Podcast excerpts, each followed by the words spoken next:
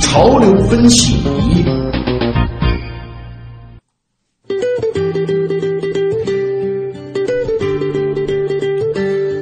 今天给大家准备了非常多有趣的科学研究啊，比如说如何才能够更加的吸引异性。有的人可能会想当然的以为靠衣着暴露一些，你想错了啊。英国肯特大学的一项最新研究显示啊，衣着暴露并不会让你在异性眼中更有魅力，这个对男性、女性都是如此。研究人员向异性恋男志愿者展示女性穿衣或不穿衣的照片，然后观察志愿者瞳孔的变化。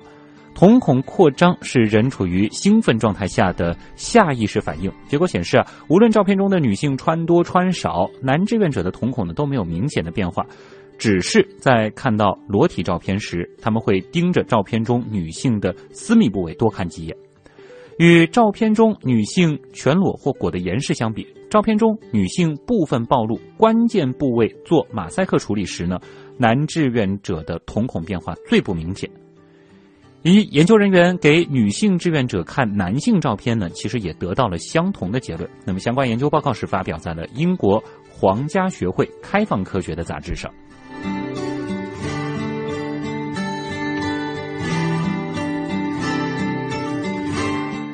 生活当中呢，我们会经常经历这样的情况：明明是绑紧的鞋带，过几天就松开了。这个习以为常的现象背后有没有科学原理呢？最近啊，加州大学伯克利分校的几个科学家是研究了这一问题，结果呢是发表在了皇家学会报告 A 中，Nature 网站也是对这项研究进行了报道。科学家们发现啊，对于鞋带松开这件事儿，人们有两个误解。其一呢，人们通常认为鞋带是慢慢的变松的。事实上，通过慢镜头捕捉，我们可以看出鞋带啊，其实是在一瞬间散开的。另外呢，就是人们以为脚的前后或上下摆动的力会导致这个鞋带松开，但其实呢，罪魁祸首是各个方向上力的交错。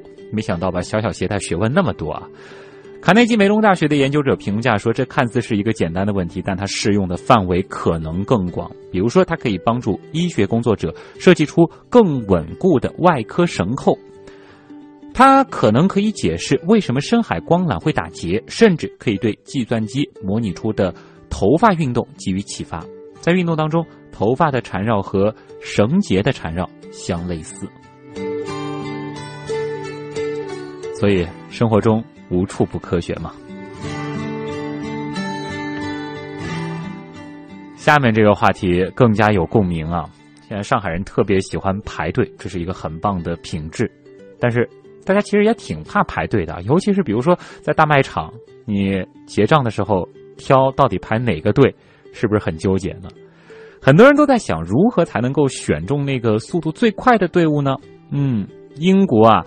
呃，萨塞克斯大学有一位统计学家乔治乌和萨卡拉斯，他们就研究了排队背后的数学问题。然后呢，在澳大利亚对话杂志网站上发表了文章，教大家几招啊。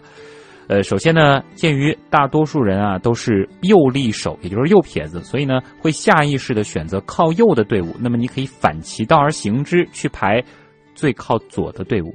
另外呢。尽量的去找收银员是女性的队伍去排，因为他们的动作通常会更快一些啊，这是有统计学依据的啊。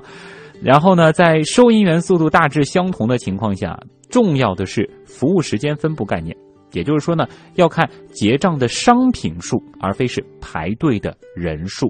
另外呢，那也意味着最短的队或许会是最慢的队。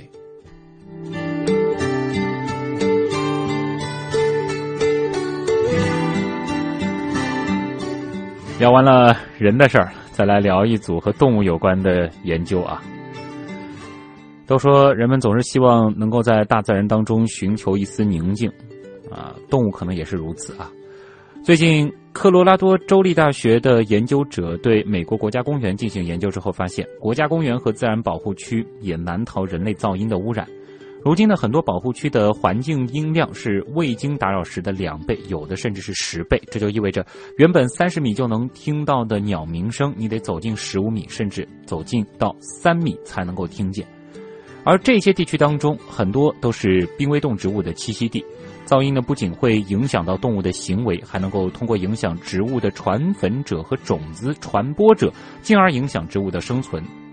当然，令人欣慰的是，总体而言，保护区还是比非保护区安静一些。而且呢，目前还有三分之一的保护区仍然是保持着大自然应有的宁静。研究者希望这一研究能够帮助自然保护区对噪音进行有效管理，同时呼吁人们静静的聆听自然的声音，而不是大声喧闹。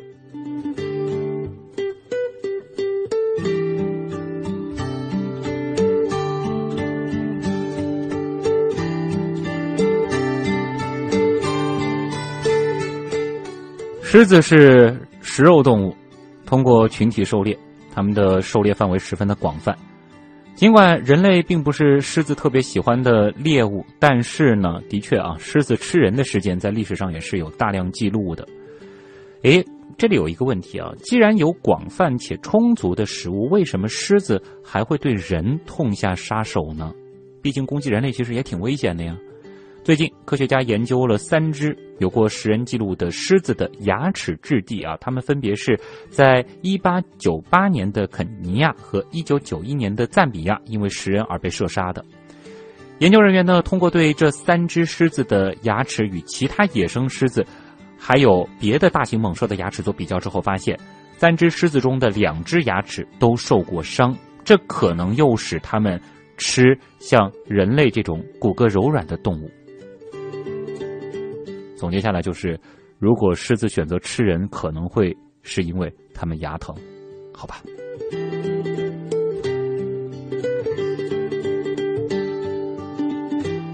英国的兽医发现，与人们印象中只有一张马脸不同啊，马其实也有很多的表情，它能够表达不同的心情。英国动物健康信托会的研究人员是分析了一百五十匹马的照片和病例，识别了马的部分表情，发现马最善于用嘴做表情。不过呢，做同样的表情，马可能在表达和人类相反的情感，所以别误会马啊。比如说，流行于社交网络的马露齿大笑的照片，其实表达了这匹马它的身体正在遭受疼痛，需要休息。如果一个人双唇紧闭呢？可能表示心情不太好，但是做出这样表情的马却是悠然自在的。另外还有耳朵啊，人的耳朵通常不会动，但是如果一匹马它的耳朵长时间不动，那可能标志着它正在发怒。啊，有的时候储备一些马语还是挺重要的吧。好，再来聊聊古生物啊，很多人喜欢的恐龙。很多科学家认为啊，鸟的祖先和恐龙呢是有着密切的关联，但是恐龙进化出了可供飞行的羽毛，这一观点呢还没有充足的考古上的证据。近日啊，来自中科院和香港大学的研究者从一个保存完整羽毛的恐龙骨骼化石中是发现了一个介乎于恐龙和鸟的新物种，它被命名为藤氏嘉年华龙。这种恐龙呢长有翅膀。并且它们的翅膀类似于早期的鸟类，拥有空气动力学特征。这是目前已知最早的具有不对称飞羽的双齿龙。那么，这个新物种的发现也为恐龙飞羽的演化补上了重要一环。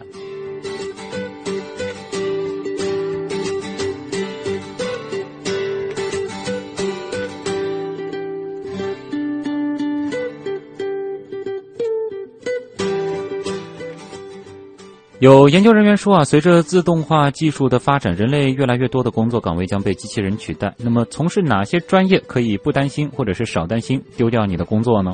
嗯，这问题其实讨论过很多次啊。再来看看最新的研究是怎么说的。美国休斯顿大学的研究人员是分析了来自美国研究院的近三十五万人的资料，试图找出人的性格、爱好、背景等因素对其职场生涯的影响。数据显示，智商每高出十五个点，工作被机器人取代的风险就会降低百分之七。研究人员总结说，剔除社会背景因素、智商高、外向、职业素养高、对艺术和科学更感兴趣等因素，都有助于人在职场上被机器人取代啊！这个是防止被取代。换句话说呢，就是那种更具创造性、复杂程度高的工作就不容易被机器人所取代。哎，对艺术和科学感兴趣，如果说你恰好是。新闻实验室和先锋派报告的听众，嗯，估计就不太容易被机器人抢了饭碗吧。开个玩笑啊！相关报告呢是发表在了最新一期的《欧洲性格》杂志上。研究人员还说了，机器学习和大数据应用让机器在许多工作上，他们的表现都是好于人类的。